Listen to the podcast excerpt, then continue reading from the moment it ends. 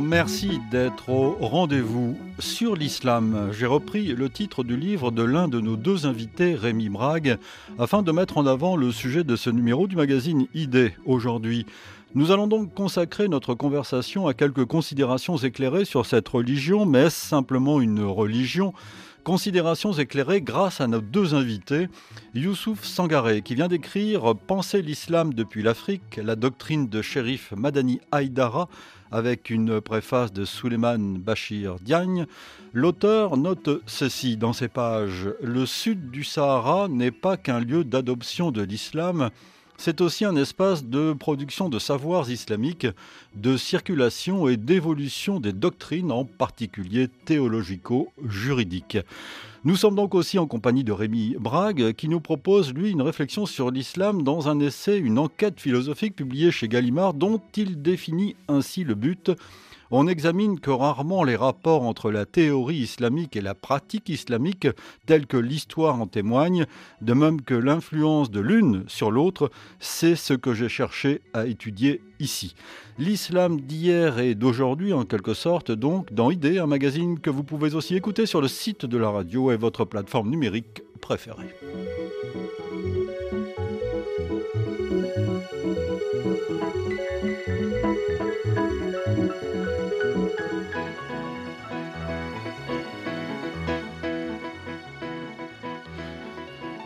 Bonjour euh, Rémi Brague. Bonjour. Merci d'être à ce micro. Vous êtes philosophe, historien, un spécialiste des philosophies médiévales, juives et, et arabes. Vous avez d'abord travaillé sur la philosophie grecque, d'abord sur Platon, sur euh, Aristote, et nous avions conversé ensemble dans cette même émission Idée, euh, c'était en mai 2013, le temps passe, euh, à l'occasion de la sortie de votre livre Le propre de l'homme sur une légitimité menacée.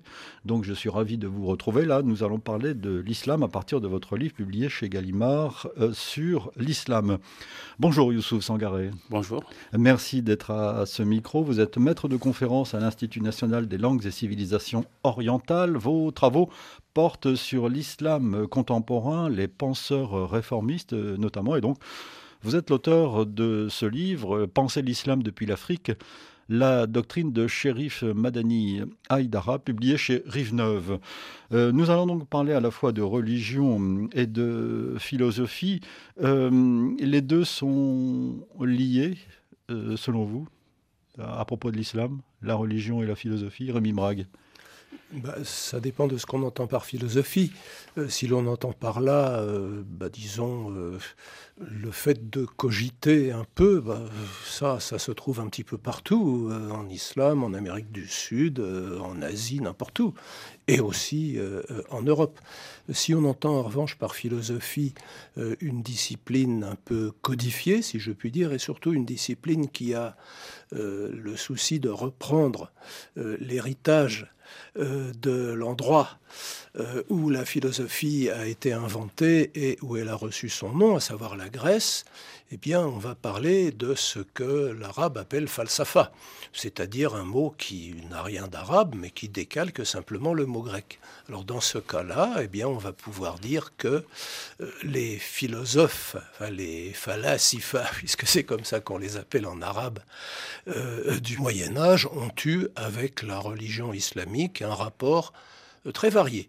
Hein, cela va de, du, euh, du libre penseur, euh, radical critique de la prophétie qu'était le grand médecin Razi, médecin, euh, mais que ses collègues philosophes ne tenaient pas en très haute estime en tant que philosophe. Il devait, euh, il a dû montrer, se défendre, montrer qu'il était bien un philosophe. Donc cela va de, depuis euh, un incroyant assez radical, pour lequel les prophètes étaient la réincarnation de, d'hommes méchants et qui n'avaient pour but que de diviser l'humanité, d'une part, jusqu'à bah, Averroès, intellectuel organique par excellence, grand cadi de Cordoue, donc euh, il faudrait le voir comme, euh, je ne sais pas, premier président de la Cour de cassation de nos jours, enfin un juriste de très haut niveau, et qui avait pour euh, fonction d'appliquer la forme de charia qui était en vigueur à son époque. Donc cela va du, en passant par une certaine neutralité philosophique chez quelqu'un comme Al-Farabi, chez lequel les mots islam et le nom du prophète n'apparaissent jamais. Hein, il a une sorte de religion vaguement néoplatonisante, matinée bien entendu d'aristotélisme, et euh, qui euh, essaye de donner de l'islam déjà dominant à son époque une euh, interprétation philosophique, mais bon, qui n'est que d'une orthodoxie relative. Et c'est tout cela, Rémi Braque, qui vous a conduit à vous intéresser à l'islam. Vous écrivez Ce qui m'a attiré vers les penseurs islamiques et m'intéresser chez eux était leur recherche philosophique qui reprenait celle des Grecs, dont j'étais parti pour l'approfondir et souvent lui donner des inflexions nouvelles, non leur appartenance religieuse. Bah, c'est ça, j'ai enseigné 20 ans la philosophie arabe. Je dis bien la philosophie arabe, pas uniquement la philosophie islamique, puisque Maïmonide, qui était juif, et Ibn Radi, qui était chrétien, bon, écrivaient euh, aussi leurs œuvres philosophiques et, dans le cas de Ibn Adi, théologiques euh, dans la langue arabe, qui était la langue de culture, euh, de haute culture de l'époque. Et bon, mais j'ai dû quand même essayer d'approfondir le, peu de connaissances en islamologie que j'avais reçues au Langzhou. Euh, où notre ami est actuellement en face de euh, enseignant. Hein. Donc euh, j'avais un cours d'introduction à l'islamologie qui reprenait, disons, une version assez classique de, de, de, de, la présentation du, du dogme, si je puis dire, entre guillemets, et de la pratique islamique d'une part, et puis qui donnait la version euh, des origines de l'islam. Alors depuis, bien entendu, 30 euh, ans après, euh, j'ai dû évidemment travailler de mon côté et lire pas mal. Comme vous dites, c'est un euphémisme. Rémi Brague, Youssouf Sangaré, vous avez choisi Shérif Madani Haïdara pour des raisons d'étude de la religion, de l'islam, et pas seulement, visiblement, parce qu'on y parle aussi de, de politique, et on y parle aussi de philosophie.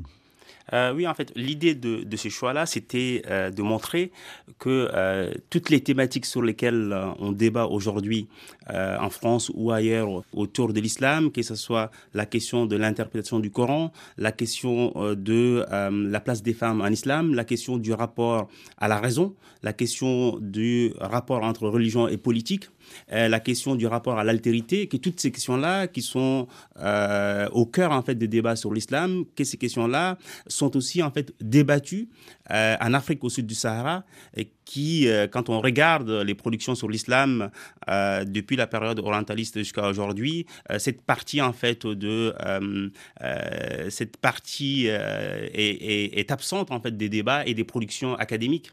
Et l'idée du livre, c'est de montrer qu'il est urgent de faire de l'islamologie appliquée à l'Afrique au sud du Sahara. Comme ah, La nécessité d'études islamologiques appliquées à l'Afrique subsaharienne, vous assistez là-dessus. Hein. Euh, oui, comme le, le, il y avait un islamologue français qui enseignait à la Sorbonne, Mohamed Harkoun, euh, qui est mort en 2010, qui avait appelé ça dans les années 70 au fait que euh, au sein des universités, il faut il faut pas réduire la géographie musulmane simplement au Maghreb et au Moyen-Orient, et que l'islam dépassait les expressions de l'islam ne peuvent pas simplement se limiter à, une analyse de ce qui se passe au Maghreb ou de ce qui se passe au Moyen-Orient et dire euh, euh, voilà l'islam, mais qu'en réalité notre regard devrait se porter sur ces manifestations, sur cette géographie plurielle de l'islam qui va aussi, qui concerne aussi l'Afrique au sud du Sahara, mais aussi l'Asie et aussi euh, aujourd'hui en Europe et, et, ailleurs. Et donc l'idée c'est élargir notre regard sur l'islam. Ah, vous écrivez, Youssouf Sangaré, sur ces approches de l'islam au sud du Sahara.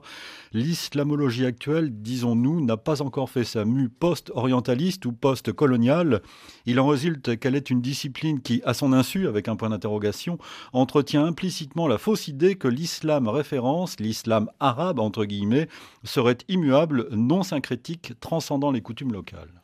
Euh, ça, je dis ça parce que il m'est arrivé de lire euh, des productions euh, assez, assez récentes où, par exemple, quand on, parle de, de, l'islam, par exemple, il était question de l'interprétation de la figure de Moïse en islam, et où on présentait que Moïse, lorsque des érudits en Afrique au sud du Sahara repensaient cette figure-là dans une relecture du Coran, on disait c'était il donnait en fait il brossait la figure d'un Moïse africain et les mêmes représentations, les mêmes interprétations quand, euh, quand ces interprétations-là proviennent euh, d'érudits musulmans au Maghreb, on disait c'était Moïse le musulman. Et euh, ce donc que j'ai une appropriation des deux donc, Oui, et ce que j'ai dit, c'est que que ce soit en Afrique au sud du Sahara, au Maghreb, en, Iran ou ailleurs, en réalité, il y a toujours l'interprétation est toujours influencée par le contexte dans lequel s'inscrit l'érudit. Et donc il n'y a pas d'un côté Moïse l'Africain lorsque c'est un érudit en Afrique au sud du Sahara qui en parle, et Moïse le musulman lorsque c'est au Maghreb mais en réalité, là, il y a des lectures, il y a une tradition de lecture plurielle en islam qui existe et qui euh, est souvent informée et influencée par le contexte dans lequel euh, vivent les érudits, qui euh, mélangent parfois, qui marient parfois le, les récits mythiques euh, locaux avec euh, des, lectures qui viennent des premiers siècles de l'islam. Donc c'est de dire, et, ce que je dis, c'est là, c'est euh, aujourd'hui, dans l'islamologie actuelle, il faut sortir en fait de ces représentations-là, de penser qu'il y a un islam véritable, ça serait dans le monde arabe. Lorsqu'on pense l'islam au Maghreb, que ça c'est l'islam véritable, et lorsqu'on pense l'islam à ce qui est considéré comme étant la périphérie, que là on serait dans la culture, dans le folklore, dans un non-islam. Alors, Rémi Brague euh, nous analyse l'islam, parle de l'islam euh, à partir de sources médiévales, euh, qui est l'époque, son, son, époque de prédilection. Il est le spécialiste de cette, époque, de la philosophie de cette époque. Vous, Youssouf Sangaré, vous nous parlez de shérif Madani Haïdara, et là nous parlons d'aujourd'hui de l'époque moderne, de, cette époque contemporaine, pour être précis. Oui, on parle de la, de la période contemporaine. Il faut, présenter en quelques mots déjà euh, shérif euh, Madani Haïdara. C'est-à-dire qu'il est malien, là on parle de l'islam au Mali. Hein. Au Mali. donc shérif Ousmane Madani Haïdara, c'est un, donc, c'est un érudit malien, qui, il, est actuellement, il est né en 1955, c'est l'actuel euh, président du Haut Conseil islamique au Mali, et son influence en fait dépasse le seul cadre du Mali, puisqu'il a des, des fidèles et des, des, des, adeptes en, fait, en Côte d'Ivoire, au Burkina Faso et au Sénégal aussi, et voire même aujourd'hui en France, puisque actuellement il est en France auprès de, ses, de ses fidèles en France. Donc son influence dépasse le seul cadre du Mali. D'ailleurs, c'est pour ça aussi je me suis intéressé à lui euh, comme euh, un moyen de, de, présenter une figure, une, une lecture de l'islam en Afrique au sud du Sahara. Et l'idée vous avez souligné euh, très justement, c'est l'islam contemporain. L'idée aussi, c'est de montrer que, en fait, quand on parle de l'islam, très souvent, on se limite au premier siècle de l'islam. L'islam, ce n'est pas que les premiers siècles de l'islam, ce n'est pas que ses origines. Euh, l'islam continue d'être pensé par ses érudits et aussi par ses penseurs. Il y a un islam qui est en train de se faire, si on, reprend la formule de Bruno Latour, le sociologue, il y a un islam qui est en train de se faire et on doit s'intéresser aussi à cet islam-là pour voir comment les musulmans aujourd'hui essayent de s'approprier les textes, comment ils essayent de les interpréter et les ignorer. Euh, c'est si ce serait coupable de mon point de vue parce qu'on ignorerait toute une production aujourd'hui qui se fait de l'islam et on contribuerait à enfermer les musulmans uniquement dans le cadre réduit, dans le contexte réduit des premiers siècles. Or, il y a, cette, euh, il y a ces relectures-là aussi qui nous renseignent sur ce qu'est euh, l'islam aujourd'hui, en tout cas les débats qui existent au sein de l'islam. Rémi Brague, c'est aussi votre avis, vous vous fondez donc sur, sur, le, sur le Moyen Âge, mais cet islam euh, évolue, non? Il y a comme une recherche perpétuelle du vrai islam, entre guillemets, vous en parlez chacun dans vos deux livres. Oui, j'ai un chapitre là-dessus où je distingue pas moins de neuf significations possibles de l'expression véritable islam. Euh, à vrai dire, je récuse euh, la notion même de Moyen Âge en ce qui concerne l'histoire islamique. C'est une notion absolument eurocentrique. Hein, ça ne fait sens que dans la culture occidentale de diviser l'histoire en trois euh, périodes, cette espèce de valse à trois temps, n'est-ce pas? Antiquité, Moyen Âge, temps moderne. Euh, en islam, ça ne veut rien dire. Hein, ça ne veut rien dire. Première remarque. Deuxième remarque, euh, il est de fait que bon, l'islam considère que son apogée ça a quand même été euh, la période médiévale, hein, n'est-ce pas? Enfin, la période qui correspond à notre Moyen Âge. J'ai lu un, livre d'un auteur allemand qui s'appelle Thomas Bauer euh, et qui dit bah, c'est aussi stupide de parler d'un islam médiéval que de dire que Christophe Colomb a vécu sous la dynastie Song. Bon, je, dis ça au hasard. Hein, on appliquerait des catégories chinoises, d'historiographie chinoise. Un des événements d'histoire européenne, ce qui évidemment ne peut susciter que euh, l'hilarité. C'est intéressant pour l'histoire comparée. Ah bah bien sûr, bien entendu. Alors donc, euh, il est de fait que l'islam considère que son apogée, si l'on peut dire, bon bah c'était euh, en gros avant 1258, hein, enfin avant la prise de, de, Bagdad par les Mongols. Bon, est-ce que c'est vrai? Moi, je laisse ça à des historiens. J'ai lu l'œuvre d'un historien, alors là, écrivant en anglais, mais euh, d'origine, je crois, pakistanaise, expliquant que le véritable apogée de l'islam, c'est plutôt le XVe siècle, et c'est plutôt euh, le monde persan et, indien. Enfin bon, je lui laisse la responsabilité. Je ne peux plus le lui laisser, il est mort malheureusement, prématurément. Je lui laisse cette, idée. Et puis troisièmement, euh, ce que nous appelons nous, de notre point de vue médiéval, est constamment réactualisé. Euh, par exemple, les œuvres des penseurs médiévaux euh, sont constamment rééditées.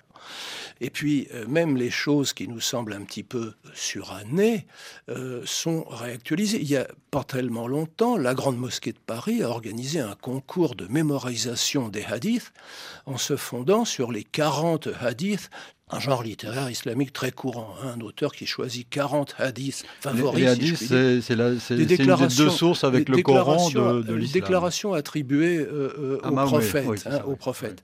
Donc, euh, il a choisi un texte, les 40 hadiths de Nawawi, qui du, du XIIIe siècle, et puis les hadiths eux-mêmes, on date du IXe siècle. Bon. Donc, bah, c'est considéré comme d'actualité. Alors, bon, le Moyen Âge, bah, ça n'existe guère que pour nous.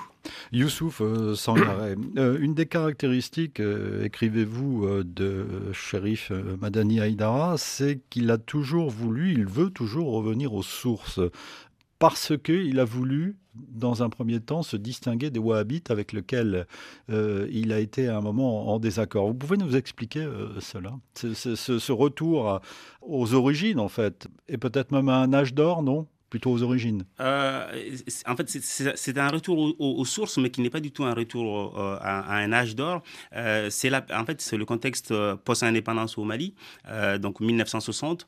Et avec l'indépendance au Mali, l'islam a commencé à, en fait, à se reconfigurer dans le paysage malien. Et dans cette reconfiguration, le courant wahhabite, où il y avait des jeunes maliens qui étaient partis en Arabie saoudite pour étudier, le courant wahhabite commençait en fait à, s'affirmer, à dominer sur la scène malienne.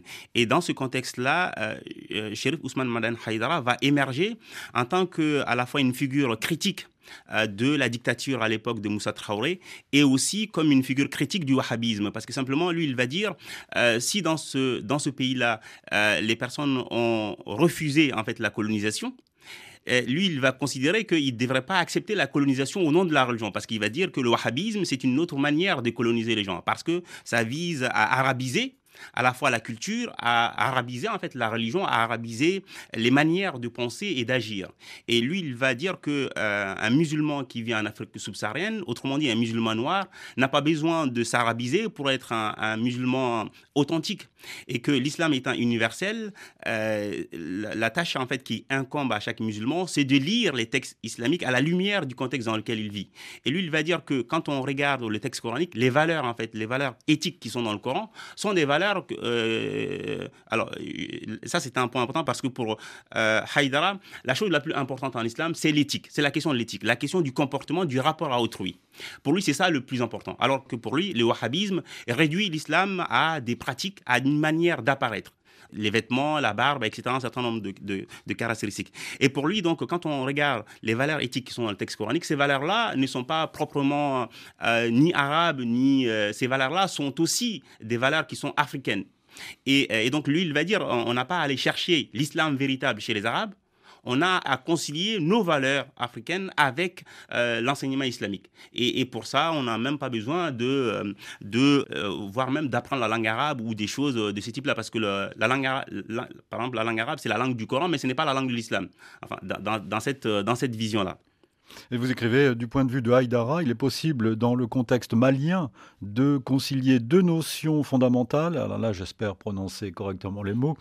Euh, la Silameya et la Mogoya. Mhm. La première signifie l'islam ou le fait d'être musulman, et la seconde est un concept bambara qu'il est possible de rendre par humanisme. L'humanisme, le mot m'a frappé, est au cœur de cette, j'allais dire, de cette philosophie, mais il y a un peu de cela, de Madani à Haïdara en ce qui concerne l'islam. oui, parce qu'en fait, cette, cette idée de la Mogoya, en Bambara, Bambara, Mogo, ça signifie homme, humain. Et la Mogoya, donc, on peut la traduire en fait par humanisme. En tout cas, moi, je la traduis comme ça. Et d'ailleurs, quand on prend les premiers dictionnaires euh, euh, français Bambara, c'est, souvent traduit euh, comme ça, comme humanisme. En tout cas, ce sont ces valeurs-là qui, qui caractérisent l'humain dans son rapport à autrui. Et chez les Bambara, en fait, ce qui fait la valeur d'un être humain, c'est le rapport qu'il manifeste à autrui. Et donc, Haïdara, lui, il va dire que quand on regarde, il va dire, avant même l'arrivée de l'islam euh, en Afrique, avant même l'arrivée de l'islam au Mali, il dit, mais en réalité, euh, nos ancêtres étaient des musulmans parce qu'ils étaient, il y avait une valeur chez eux qui était la Mogoya. Et lui, il va dire que quand on regarde aujourd'hui, euh, dans cette période-là où le wahhabisme euh, cannibalisait un peu la scène religieuse malienne, il va dire que qu'est-ce que les wahhabistes nous disent? Ils nous disent que si votre voisin n'est pas musulman, vous n'avez pas de rapport à avoir avec lui. et que seul le musulman compte peu importe quels que soient ses, comportements, etc. Et que euh, le wahhabisme met en avant seulement la pratique. Il faut prier, il faut jeûner, etc. Et donc, le, rapport à autrui n'intéresse pas le wahhabisme. Lui, il va dire non. En réalité, euh, le wahhabisme nous met en rupture avec la tradition de nos ancêtres. Or, en réalité, quand on regarde l'islam véritable, l'islam coranique, et donc là, c'est un retour aux sources, et donc pas un âge d'or, mais retour au texte coranique pour dire que ce qui compte dans le Coran, ce sont les valeurs. Et ces valeurs-là, en réalité, nous rappellent la Mogoya la Mogoya de nos ancêtres. Donc nos ancêtres étaient musulmans. Être musulman, ce n'est pas être en rupture avec euh, notre, euh, notre passé, notre tradition, mais en réalité, c'est la revivifier d'une certaine manière et la perpétuer. Et, toute lecture de l'islam qui nous met en rupture avec cela ben, n'est pas l'islam, ou en tout cas, c'est un islam qu'il faut rejeter. Rémi euh, Brague, ce qui est frappant, c'est que hum, l'on parle avec Madani Haïdara de religion, mais aussi de morale, d'humanisme. Donc nous parlons plus que d'une religion à la limite. Écoutez, euh, le terme de religion est un terme quand même assez, euh, occidental lui aussi. Hein. Euh, il se trouve qu'on a publié récemment dans Le Point un texte qui porte ma signature, mais auquel on a donné le titre L'islam n'est pas une religion. Euh, alors, ce que j'avais dit, c'est. C'est pas un tantinet provocateur, quand même ben, euh, C'est surtout faux. Je veux dire, même, c'est stupide. Ce que j'ai dit euh, et, écrit, c'est l'islam n'est pas une religion comme les autres. Et ça ne veut pas dire que c'est pas une religion du tout. Et en particulier, ça n'est pas une religion qui, euh, comment dire, satisfasse aux critères de ce que nous, occidentaux, qui avons été profondément marqués par le christianisme, que nous soyons euh, un pratiquant très pieux, ou un bouffeur de curé enragé ne faisant pas ici de différence, nous avons l'habitude de regarder le phénomène religieux à travers des lunettes chrétiennes. Et donc de dire, ça, qui a un équivalent dans le christianisme, c'est du religieux. Le reste, qui n'a pas d'équivalent dans le christianisme, c'est, bah, disons, du culturel. Et on va dire, bon, bah, le fait de se laisser pousser la barbe euh, et de se tailler la moustache, c'est pas de la religion, c'est de la culture. Euh, le fait de se voiler pour les femmes, euh, c'est des mœurs, c'est pas de la religion. Bon, bah, euh, l'islam ne fait quand même pas tellement, tellement la différence entre ces choses-là. Si le Coran dit faites telle chose, bon, bah voilà, c'est du religieux. Et nous, nous, nous réduisons spontanément, enfin sans même le savoir, nous réduisons la religion au culte. C'est assez amusant. Il a existé jusqu'à une date assez récente, jusqu'à ce que Macron le supprime, un conseil euh, français du culte musulman. Bon, mais ça n'est pas qu'un culte. C'est une notion chrétienne de parler de culte. Non, en fait, euh, il vaudrait mieux parler de, mode de vie, euh, parler d'éthique. Bon, pourquoi pas Hein, seulement une éthique qui engloberait des choses qui, pour nous, relèvent plutôt bon, bah, des, habitudes, des choses comme ça. D'ailleurs, dans votre livre, le troisième chapitre euh, s'intitule Une religion avec un point d'interrogation. Oui, oui, c'est ça. Je, veux mettre en, question, enfin, que, les gens se demandent bon, est-ce que euh, le mot religion euh, s'applique d'une manière sans problème, non seulement à l'islam, mais au bouddhisme, par exemple. On peut se demander si le bouddhisme est une religion. J'appellerais ça plutôt une sagesse. Bon, c'est un mot qui a été finalement utilisé au XIXe siècle hein, pas, tellement avant, pour désigner bah, tout un système de croyances et de représentations et de pratiques. Mais euh, le, le concept a été, si je puis dire, taillé sur les mesures du christianisme. Ce qui fait que l'occidental s'imagine que toute autre religion, entre guillemets, doit être une sorte de christianisme avec des choses en plus, des choses en moins, mais enfin ça doit quand même répondre euh, au même type euh, de comportement euh, et de croyance, ce qui bah, n'est pas le cas. Youssouf Sangaré, vous avez écouté Rémi Brague avec beaucoup d'attention, vous avez l'air un peu sceptique. Euh, disons que cette idée-là, est-ce que l'islam c'est une religion ou pas euh, C'est vrai que là, on peut, euh, j'entends bien en fait le, point de vue. Après, personnellement, je considérerais que l'islam est une religion au, plein sens du terme, puisque quand on prend, puisqu'il a été question du texte coranique, quand on prend le texte coranique, donc le texte fondateur des musulmans, il y a quand même toute une partie de ces textes-là qui vise à, comment dirais-je, à réguler le rapport entre euh, l'être humain et le divin. Et, c'est euh, une des définitions qui est donnée de la religion, le lien entre euh, l'être humain et le divin. Donc ça, ça rien que ça, en fait, cette, cette part des textes dans le Coran fait de l'islam une religion. Et, puis après aussi, il y a une idée, je pense qu'il faut qu'il faudrait peut-être éviter, c'est que tout ce que dit le Coran ne fait pas forcément loi ne, ne produit pas toujours une normativité en islam. Pourquoi? Parce que, euh, et ça, depuis le vivant même du prophète de l'islam, Mohammed, euh, l'islam, le Coran, c'est la révélation ce que les musulmans appellent la révélation, la parole divine, a toujours été au cœur d'interprétations plurielles.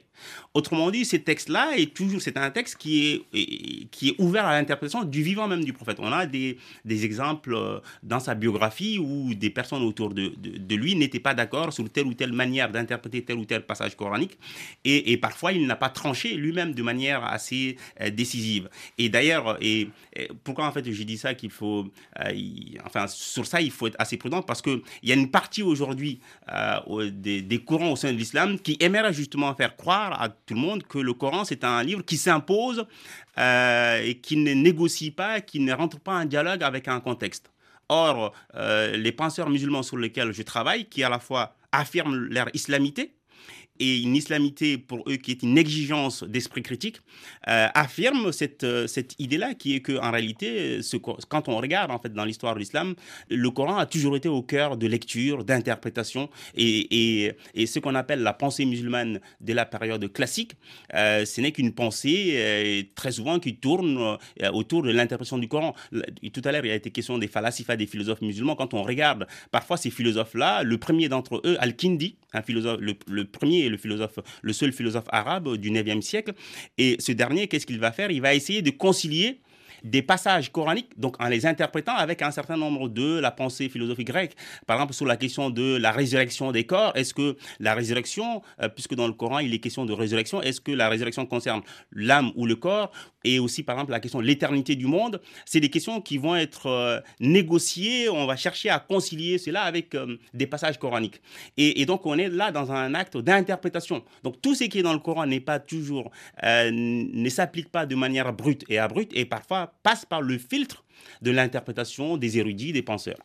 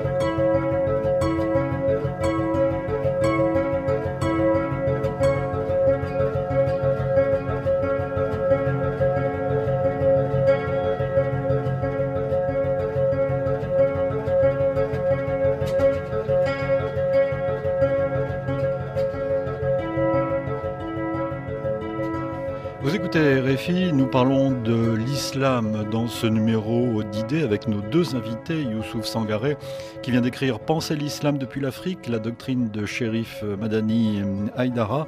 Nous sommes aussi en compagnie de Rémi Brague qui vient lui d'écrire sur l'islam, un livre publié chez Gallimard dans la collection L'esprit de la cité. Rémi Brague, euh, ce que Youssouf Sangaré disait à l'instant a dû vous intéresser, vous qui écrivez dans votre livre que le Coran euh, comporte bien des contradictions euh, et vous l'analysez, euh, vous analysez en quelque sorte ces, contradictions. Euh, tout à fait, ça m'a passionné ce que, notre ami vient de dire. il a dit que tout ce qui était dans le Coran n'était pas normatif, c'est parfaitement exact, puisque il, il, y a cette doctrine fondamentale de l'abrogation. Hein, que le Coran contienne des contradictions, bon, c'est de fait, euh, mais euh, le verset 82 de la quatrième sourate explique que s'il y avait des contradictions dans le Coran, cela prouverait euh, qu'il ne vient pas authentiquement de la part de Dieu. Donc, les savants musulmans, qui n'étaient pas plus bêtes que d'autres, se sont bien rendus compte de ça et ils ont traité, si je puis dire, le problème en lui donnant une solution tout à fait euh, plausible, euh, à savoir que le contenu normatif d'un verset antérieur est, mis entre parenthèses, enfin il est un terme technique, c'est abrogé, bon, euh, par le contenu normatif d'un verset postérieur. Alors évidemment, on, ne cesse pas de réciter le verset antérieur, on ne peut pas, euh, dire, réduire Dieu au silence, si je puis dire, mais on considère que euh, ce qu'il, les, injonctions qu'il, qu'il contient, ce que j'ai appelé le, contenu normatif, enfin faites ceci, ne faites pas cela, etc., est suspendu. Euh, au profit euh, du verset qui est révélé, enfin le terme technique c'est descendu euh, postérieurement. Donc ça veut dire que en gros les versets médinois abrogent les versets mécois, sauf si on considère qu'il y a des inclusions médinoises dans les versets mécois et des inclusions mécoises dans les versets médinois. En particulier alors la dernière sourate, c'est la sourate qui aurait été la dernière descendue, la neuvième sourate Tauba, euh, abrogerait euh, le contenu euh, des autres. Alors en ce qui concerne l'interprétation, là aussi je trouve ça très intéressant parce que c'est un terme profondément ambigu. lorsque, disons, quelqu'un qui est habitué à penser dans les catégories occidentales entend le mot interprétation, eh bien, il pense, parfois sans le savoir, à la notion juridique euh, de d'équité, de jugement d'équité. Alors ça nous vient du droit romain, mais c'est déjà chez Aristote, euh, Éthique à Nicomaque, euh, livre 5, chapitre 14. Qu'est-ce que c'est que le jugement d'équité? Eh bien, lorsque on applique une loi et que l'application stricte de la loi en question mènerait à une injustice flagrante, on le juge se dit bon, quelle était l'intention du législateur? Qu'est-ce qu'il voulait? Pourquoi il a, posé cette, décision On remonte donc de la lettre de la loi à l'esprit de la loi. Et on se dit, bon, ben, le législateur était un homme, euh, et il a d'un savoir limité, il ne pouvait pas prévoir tous les cas, donc il y est allé à la louche. Et euh, il a dit, bon, bah, si vous faites ceci, vous méritez telle peine. Mais lorsque l'on voit que dans le cas euh, euh, qui nous occupe, euh, celui qui a commis une action avait une intention tout à fait différente de celle que l'on voulait punir, alors dans ce cas, on suspend la loi et, on, a recours au jugement d'équité. Alors ça, c'est possible lorsque le législateur est un homme. Mais si on considère que le législateur, c'est Dieu lui-même, qui est éternel, donc il est au-dessus du temps. Euh, et si on considère qu'il est omniscient, bon, c'est euh, Allah ou Arlam, hein, Dieu sait, tout, sait toujours plus long que, que nous, là il devient très difficile d'avoir recours à cette notion-là d'interprétation. Et ce que l'on va appeler interprétation dans ce cas, ça sera la détermination très précise du sens des mots. Alors par exemple, dans le cas du voile, Hein, on a parlé. on va y revenir tout à l'heure. On a parlé du voile, hein, on a même un peu trop parlé. Bon, ben, on va se dire, euh, Dieu dit, mettez-vous un voile. il n'est pas question d'interpréter ça en disant habillez-vous de manière décente, selon la mode, selon le climat, selon la chaleur, etc. Bon, non, ça voudra dire mettez un voile. La question de savoir est-ce que ce voile sera transparent? Est-ce qu'il sera opaque? Euh, Jusqu'où descendra-t-il? Euh, Qu'est-ce que l'on entend exactement par les mots différents euh, qui définissent ce morceau de tissu que les femmes sont censées se mettre, etc. Alors on aura effectivement une interprétation, mais ça sera en un tout autre sens du mot interprétation euh, que euh, celui avec lequel euh, nous avons l'habitude de, de, procéder. Donc, si je peux dire, il faut interpréter le mot interprétation et se demander ce qu'il veut dire dans le cas où le législateur est un Dieu omniscient et dans le cas où le législateur est un bonhomme ou un parlement ou je ne sais pas quoi, mais de toute façon quelque chose d'humain. Alors pour en revenir à Shérif Madani Haïdara, Youssouf Sangaré, quelle est son interprétation? Alors là, pour le coup, je mets des guillemets euh, du, Coran. Vous écrivez, euh, en définitive, pour Haïdara, le Coran est un livre qui apporte aux humains une exigence morale et quotidienne. La rétribution de ceux qui se conforment à cette exigence commence dès ce bas monde et non dans l'au-delà.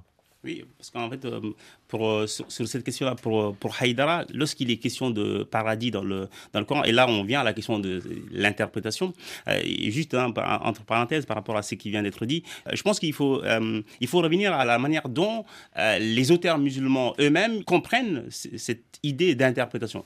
parce qu'on peut prendre, on peut prendre un mot en arabe qui est le tafsir, mhm. qui vient de la racine fassara, donc le verbe fassara, tafsir, et qu'on peut traduire par expliquer, euh, quelque chose pour la rendre compréhensible, etc. Donc quelque chose qui est obscur, on essaye de l'exposer d'une manière claire, et d'où d'ailleurs aussi l'autre, l'autre mot, tabiin. Et quand on regarde dans les premiers siècles de l'islam, euh, dès, le 8e, 9e siècle, on va trouver un premier courant, euh, notamment qui était porté par quelqu'un comme Abu Hanifa, qui était basé sur l'interprétation belra'i, l'interprétation par l'opinion, par la raison.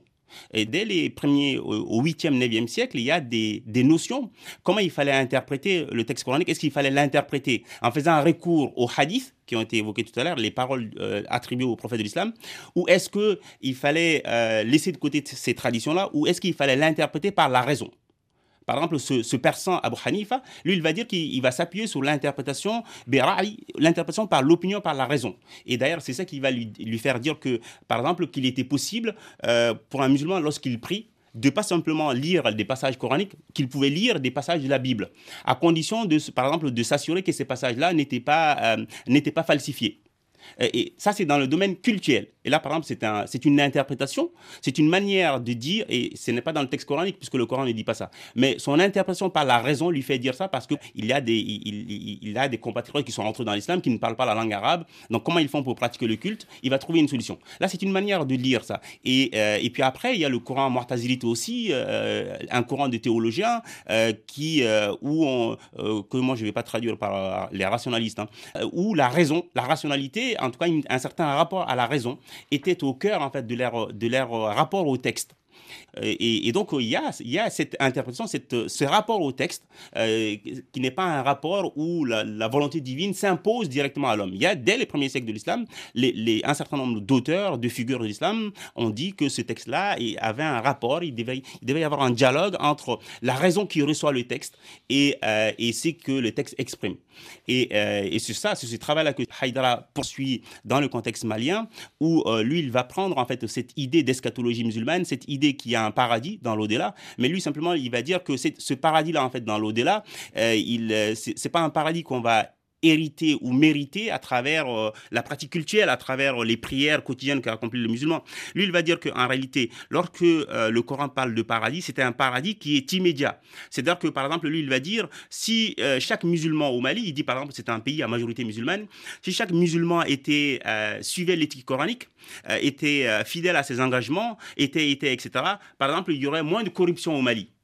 Donc les uns et les autres ne souffriraient pas, par exemple, de la corruption. Et pour lui, ça, c'était un paradis, en réalité. C'est donc ça, ça, pourquoi? Parce que euh, si on se tient à cette éthique coranique, euh, les uns et les autres ne subiraient pas l'injustice. On ne fermerait pas la porte à un jeune diplômé qui veut trouver un travail, on ne lui dirait pas, non, il faut payer d'abord pour avoir l'emploi, etc. Donc ça ne sera pas à la tête du client. Pour lui, là, c'est un, un paradis. Et si chacun était soucié de son voisin, eh bien, ça, ça amènerait une certaine attente et un rapport apaisé à l'altérité des uns et des autres. Et là, pour lui, euh, dans la société, on vivrait dans une certaine euh, harmonie. Et ça, c'est un paradis immédiat. Le paradis, ce n'est pas dans l'au-delà. Le paradis s'expérimente ici et maintenant à travers les comportements des uns et des autres, à travers la fidélité à une certaine éthique, une certaine exigence éthique que l'on s'impose. Euh, vous parlez même, ou parle-t-il, peut-être c'est lui qui parle comme ça, de droiture morale. Pour, lui, c'est ça. En fait, euh, l'islam, c'est même la droiture morale. Pourquoi? Parce qu'en fait, là aussi, euh, encore une, parole attribuée au prophète de l'islam, Haïdara se base sur ça, qui est que le dernier pèlerinage du prophète de l'islam, une personne est venue, euh, c'est ça qu'ils disent les traditions, une personne est venue voir le prophète, il lui a dit, dis-moi, c'est quoi l'islam? Quelqu'un lui a demandé ça, et ça c'est dans les traditions. Dis-moi c'est quoi l'islam? Et le prophète, donc Haïdara dit, mais ce prophète-là, il n'a pas dit, alors asseyez-vous, je vais faire une conférence, ça va nous prendre des heures. Non, il lui a dit simplement, Qul euh, euh, euh, billah Dis, je crois en Dieu et, ensuite, sois droit. Recherche la droiture. Haïdra dit, voilà comment le prophète de l'islam a défini l'islam et pour lui, on ne peut pas définir plus l'islam que ce que là les traditions nous disent. Et donc là, l'islam, c'est la recherche de la droiture après la croyance en Dieu. Ce n'est pas autre chose. C'est pas l'exagération sur la pratique culturelle, c'est pas les vêtements, c'est pas pas l'apparence, c'est pas une, une manière de parler, c'est la droiture morale. Et vous dites euh, également, en analysant euh, cette doctrine, euh, Youssouf Sangaré, qu'il a une vision conservatrice et patriarcale également. Oui. Aujourd'hui, là on ne parle pas d'hier. Hein. Aujourd'hui, en fait, c'est que ce que j'ai dit, c'est que et ça, c'est un reproche que j'ai fait par rapport aux, aux, études précédentes sur la pensée de Haïdara, qui est comme je viens de le présenter, son rapport au texte, ça, le fait qu'il il refute les, wahhabites, et donc il est parfois présenté par les universitaires comme euh, quelqu'un euh, quelqu'un qui est dans une pensée euh, iconoclaste. Simplement, j'ai dit, sur d'autres questions, il prend les, les habits de quelqu'un qui a un rapport patriarcal aux sources, notamment sur la question des femmes, sur la question du voile. C'est quelqu'un qui est pour le fait de, à la fois de porter le voile, mais aussi voir aux jeunes filles et aux petites filles, par exemple, qui fait cette promotion-là. Et là, la lecture, elle n'est pas du tout critique par rapport au texte. Et aussi, c'est quelqu'un qui a fait des discours sur l'excision des filles, et tout en disant, par exemple, que l'excision n'est pas dans les sources musulmanes, mais que c'est une tradition et que c'est une tradition entre guillemets de chez nous et que par conséquent il fallait y être fidèle. Et donc là, le rapport au texte, notamment sur la question des femmes, on n'est pas du tout dans un rapport euh, critique par rapport au texte. On n'est pas du tout dans la rupture avec le wahhabisme, au contraire, on s'inscrit dans, une, dans un continuum avec eux.